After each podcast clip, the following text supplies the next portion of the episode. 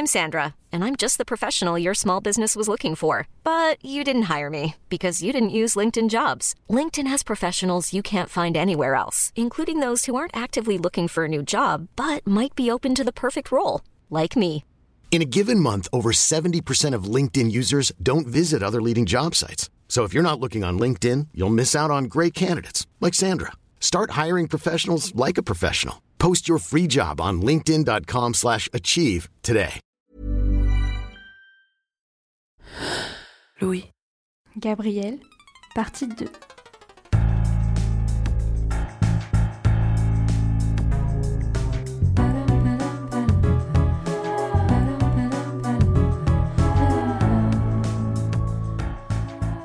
Quand on est trans, enfin quand on est un mec trans en tout cas, euh, les gens vont beaucoup attendre de nous qu'on du coup qu'on soit un vrai mec et avec des gros guillemets, qu'on se comporte comme un mec euh, cisgenre, donc un mec pas trans.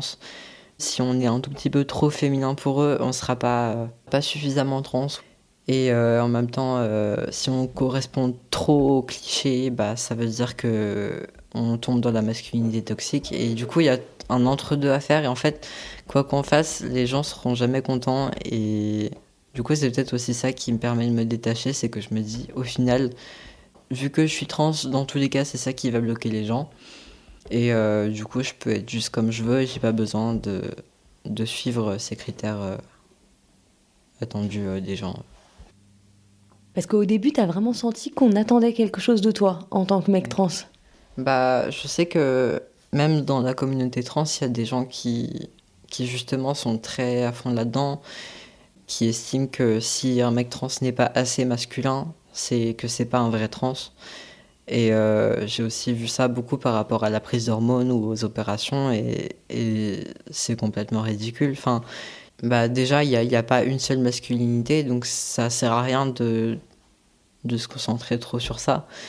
Et en même temps, j'ai aussi vu d'autres personnes trans qui disaient que c'était euh, abominable de, de se.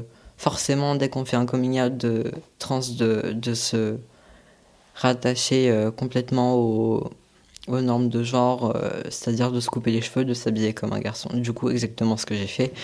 Je suivais à mort tous les clichés. euh, Enfin, j'essayais vraiment d'être masculin jusqu'au gel douche pour hommes, 3, 5 en 1 ou je sais pas quoi, euh, que, que les papas ils ont. Enfin, je, faisais vraiment, euh, j'essayais de faire tout comme, euh, comme un homme cis ou, enfin, qui du coup est très stéréotypé. Je pense que ça m'a beaucoup suivi. En même temps, j'avais aussi, euh, du coup, euh, vu que j'étais très fan de K-pop, j'avais euh, aussi ce- cette vision, du coup, moins masculine de la masculinité. Enfin, enfin plus androgyne, on va dire. Et bah, il y avait un peu cet entre-deux où. Enfin, je sais qu'il y en a qui se maquillent, qui se maquillent de la barbe ou enfin qui se font une fausse barbe ou, autre. Et ça, j'ai jamais fait parce que je supporte pas mon visage avec de la barbe. Enfin, je pense que ça rendrait très moche déjà. Quand on fait comme les mecs cis, soit ça va être pas assez, soit ça va être trop. C'est très compliqué de se positionner alors qu'on veut juste être nous-mêmes. Je vois pas pourquoi est-ce qu'on attend de nous qu'on brise les stéréotypes de genre. Mais du coup, je suis contente d'avoir réussi à m'en détacher. En fait, j'ai un peu commencé à m'habiller comme je voulais m'habiller moi et pas comme. euh, pas juste prendre des vêtements au hasard euh, dans, ma penderie en me disant juste c'est des vêtements garçons donc ça passe. Du coup, ironiquement, à me détacher un peu des, des clichés des mecs qui s'habillent n'importe comment, qui s'en foutent de ce à quoi ils ressemblent. Et c'est ironiquement comme ça que les gens ont commencé à plus me percevoir euh, en garçon. Je donnais peut-être un peu plus l'illusion d'avoir confiance en moi et du coup, je sais pas, peut-être que c'est ça aussi. Pour continuer, je sais pas ce que t'en penses, Gabriel, mais j'ai envie qu'on qu'on poursuive cette conversation à l'extérieur. Parce que j'ai envie qu'on aille discuter près de, de ton lycée, d'où tu es sorti il y a quelques mois. Merci pour le thé. hein. Alors on ressort sur un boulevard où circulent de nombreuses voitures. Et là, la boulette, je lui parle de son permis. Je l'ai raté il y a pas longtemps. C'est un, rêve, un fantasme de t'imaginer en train de conduire une voiture, de partir en vacances? D'un côté, oui, et d'un autre côté, ça fait un peu peur parce que euh, ça, ça fait un peu bizarre d'avoir euh, soudainement autant de responsabilités. euh. sur sa propre vie et je sais pas, c'est c'est intimidant un peu. Mais est-ce que tu t'as déjà imaginé quel voyage tu ferais en premier? Je sais pas, peut-être déjà aller jusqu'à Auchan. Mais euh, des plans de course.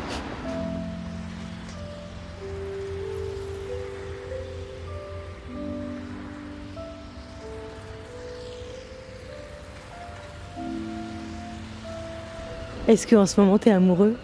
Non. Et la, et la dernière fois que t'as été amoureuse, c'était quand? C'est un peu compliqué de dire quand on est amoureux ou pas, mais je pense que je l'ai été l'année dernière. Ça s'est pas très très bien fini. Donc euh, là, je. J'aimerais bien dire que je fais une pause, mais c'est surtout que la pause m'est imposée quoi. Donc euh, C'est souvent comme ça quand on dit je fais une pause. hein. ouais. je choisis pas.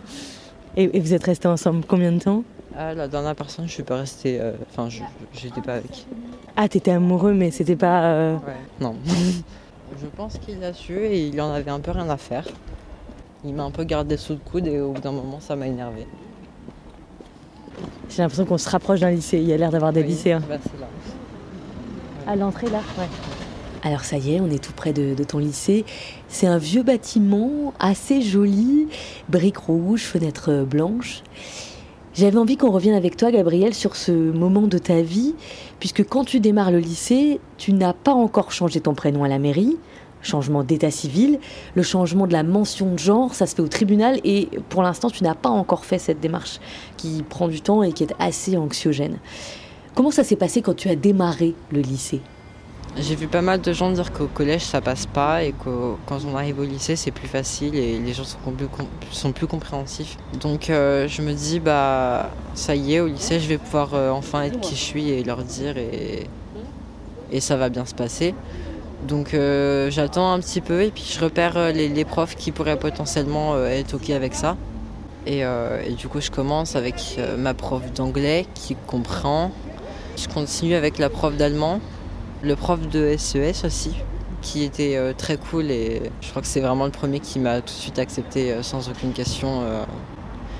Et après, j'ai, dit du coup à mon prof de français qu'il a oublié et aussi à mon prof d'histoire et c'est le prof d'histoire qui a dit qu'il allait voir ce qu'il pouvait faire avec les autres, enfin avec ses collègues du coup.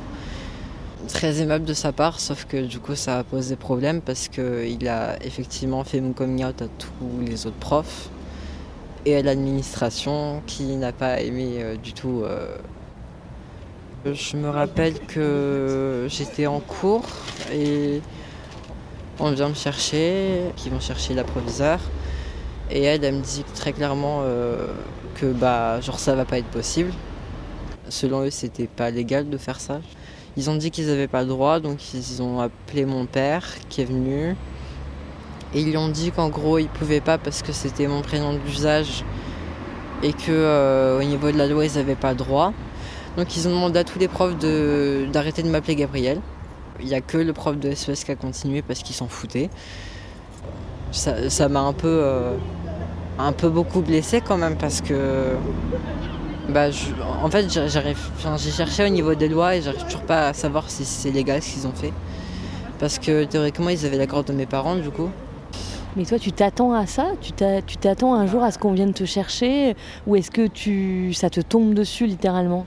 Bah, ça me tombe un peu dessus parce que moi, je me suis arrêtée à- au prof d'histoire géo qui, allait, enfin, qui me dit qu'il va le dire, euh, qu'il va le transmettre aux autres profs. Donc, euh, je me dis, ça y est, enfin, euh, c'est fait, euh, ça avance. Je vais enfin. euh, Enfin, dans ma tête, ça se passe bien, quoi, parce que jusqu'à maintenant, tous ceux à qui je l'ai dit, ça s'est bien passé. Et au final, bah, je me prends un peu une claque en pleine tête parce que déjà, ils me convoquent pour me dire ça et j'étais un peu sous le choc là-dessus, surtout que bah, c'est pas, enfin, c'est un moment où je vais pas non plus très bien dans ma vie de base et où le, je me sens pas bien au lycée de, de manière générale et je commence un peu à faire une phobie scolaire et du coup, c'est un peu la, la, manière que, que j'ai de me, de me dire que ça va aller mieux, c'est de me dire bah là ils vont me respecter et, et du coup je me prends ça en pleine gueule et c'est un peu horrible euh, à vivre. euh. Je, je me suis sentie euh, invalidée et, et un peu effacée, comme si on refuse qui j'étais quoi. Je crois que je me serais effondrée en larmes. Je pense que j'ai pleuré, mais je n'arrive pas à me rappeler. Mais je sais que du coup, dans les jours d'après, j'ai imprimé plusieurs fois le, texte du coup de loi sur les discriminations et euh, avec mes amis euh, qui étaient aussi du coup très très énervés pour moi. Euh, on commence un peu à se monter la tête et à se dire ouais, on va coller les, les, textes de loi dans les dans les couloirs et tout pour leur montrer qu'ils n'ont pas le droit de faire ça. Puis euh, je relativise un peu et je me dis qu'au final ça va m'attirer plus de mal que de bien de faire ça parce que du coup ils sauront forcément que c'est moi. Du coup je le fais pas parce que j'ai peur d'avoir encore des problèmes déjà que le lycée c'est pas trop ça. Euh. Après il y a un voyage scolaire parce que tout ça du coup ça se produit euh, jusqu'à grand maximum novembre et en février, fin mars, il y a un voyage scolaire on dort en hôtel du coup. Et il y a des chambres à quatre. J'ai trois amis garçons euh, dans ma classe. On essaye de voir si c'est possible que je me mette en chambre d'hôtel avec eux.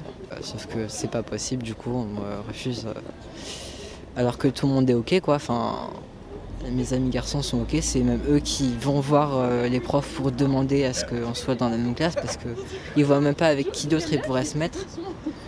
Et donc là, encore une fois, je me prends en refus et. Du coup, là, je me dis, c'est bon, j'arrête d'en parler. Donc, il se sera passé une grosse année où euh, tu as été mégenré. C'est ça. Pendant cette année-là, euh, les profs euh, qui, savent, du coup, ils sont un peu plus cool avec moi. Et certains, du coup, me laissent juste bah, ne pas mettre de prénom tout court. Par exemple, quand je fais des évals ou que je rends des, des, des papiers, je mets pas mon prénom, je mets que mon nom de famille. Ou alors, il euh, y en a qui me laissent mettre Gabriel comme prénom. Et euh, même si du coup, théoriquement, dans les bulletins, ils peuvent pas faire autrement. Donc ça, c'est toujours en seconde. Et à partir du moment où, par contre, en première, tu vas dire euh, que ça y est, officiellement, tu as changé de prénom, là, les choses vont forcément obligatoirement avancer. Bah déjà, là, les profs, ils sont pas vraiment de choix, même si du coup, il y en a qui continuent à, à me genrer au féminin bah, je laisse un peu couler, je me dis bon. Et du coup, euh, bah oui, en fait, dès que, dès que les profs ils, ont l'accord et qu'ils voient que c'est officiel, bah là, il n'y a, y a, pas de problème quoi. Et t'en as reparlé avec la proviseure Ou, euh, ensuite elle a fait l'autruche? Non, j'en ai pas parlé à la proviseure. Elle a fait comme si de rien n'était. Et... J'ai pas fait euh, de vagues, je me suis dit que ça sert à rien. Et, et tu t'en veux de d'avoir rien dit? Je m'en veux, ouais, parce que je me dis que j'aurais pu peut-être forcer un peu plus, mais après, je me dis euh, qu'est-ce qui se serait passé, quoi. Mais j'ai pas la foi non plus de me battre avec des adultes pendant des mois, quoi. Et tes parents, ils en ont pensé quoi? Bah, ils étaient frustrés, évidemment, parce que bah, ils peuvent rien faire. Je pense qu'ils sont partis un peu plus défaitistes que moi là-dessus, et... mais ils ont pas vraiment cherché à faire quoi que ce soit. Et, tes parents, ils sont comment aujourd'hui? Bah, ils m'appellent Gabriel, enfin, ils m'appellent Gab plus que Gabriel. Euh, et ils me genre masculin, mais ils ont tendance à souvent vouloir euh, me faire regarder des reportages euh, ou des émissions sur le domaine de la transidentité, comme si je ne connaissais pas déjà assez bien le sujet. J'avais trop l'impression que c'était traité comme un, comme un objet de fascination. Euh. Le seul truc qui les intéresse, c'est les effets de la testostérone et comment se passent les opérations chirurgicales euh, de rétribution sexuelle. Et c'est hyper détaillé, mais c'est très très malsain, je trouve. Et je pense que c'est pas le plus important dans, la transidentité. Et c'est quand même l'un des points qu'on voit le plus. Et je trouve ça dommage de limiter ça au médical. Euh, est-ce que toi, tu as l'impression aujourd'hui que tu es bien Bah oui, beaucoup plus qu'il y a quelques années. Et après, je ne sais pas si euh, je pourrais un jour me sentir encore mieux, mais pour l'instant, j'ai pas, je ressens pas le besoin de faire plus en fait. Plus en termes de chirurgie, hein, c'est ça que tu veux dire? Après, euh, oui, je pense que c'est vraiment propre à chacun. Il faut vraiment trouver euh, ce dont nous-mêmes on a besoin et pas ce que les gens nous disent qu'on a besoin. Je pense qu'après, il y a encore beaucoup de travail sur moi-même à faire sur la confiance en soi surtout. j'ai jamais vraiment appris à m'apprécier maintenant que j'arrive enfin à m'accepter, enfin à accepter qui je suis et bah je pense que ça va peut-être être un peu plus simple. À bientôt. À bientôt.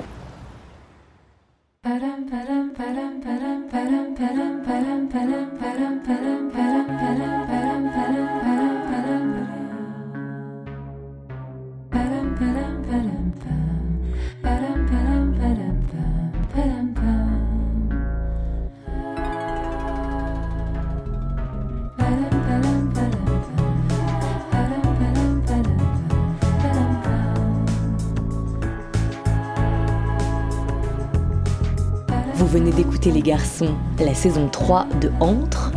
J'ai fait l'interview de Gabriel dans cet épisode. Jean en a fait la réalisation. Elsa Berthaud a aidé au montage. La musique est de Sylvie O'Haraud et l'illustration de Lucie Barthes de Jean. Entre est un podcast Louis Média et cette saison a été produite par Maureen Wilson et Mélissa Bounois. Vous savez tout.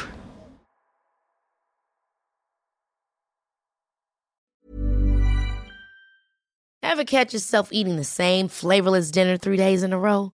Dreaming of something better? Well, HelloFresh is your guilt-free dream come true, baby. It's me, Kiki Palmer. Let's wake up those taste buds with hot, juicy pecan-crusted chicken or garlic butter shrimp scampi.